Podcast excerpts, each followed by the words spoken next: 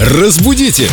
Далее! Доброе утро, Юлия. Доброе Здравствуйте, утро. Юля. Мы тут Вопрос открыли вам. группу Эльдорадио ВКонтакте. Да, вопрос вам прислала Лена. Еду я в метро и читаю, ну, очень массовое печатное издание, и вдруг в храме с дочерями, имеется в виду дочки. Подскажите, пожалуйста, как все-таки верно, с дочерями или с дочерьми? А, Есть несколько слов. Кстати, вспомните, вот наподобие дочерями, дочерьми. Детьями, детьми, Матерями, матерями. котами, котми. Какая прелесть. Я не, не ожидала такого ответа.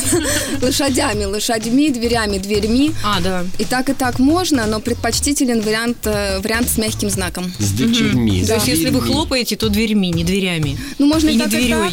Не дверей, точно. Но можно и дверями, и дверьми.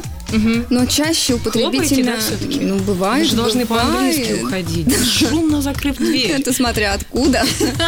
Не надо подталкивать Юлю к выходу. Спасибо, Юля. Спасибо, Юля, за исчерпывающий ответ. Разбудите! Далее!